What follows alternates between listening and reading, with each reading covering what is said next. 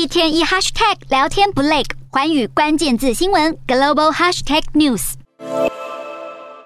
另外，日本媒体报道，中国有意将南海设为内水。对此，越南外交部除了重申对南海的主权，也呼吁相关的国家应该在国际法以及联合国海洋法公约的基础上来解决争端。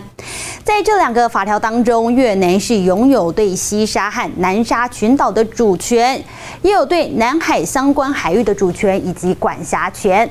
针对中国十九号在西沙海域进行的军演。越南外交部发言人也表示，中国是已经严重侵犯到了越南的主权，而且也违背了南海共同行为宣言的精神。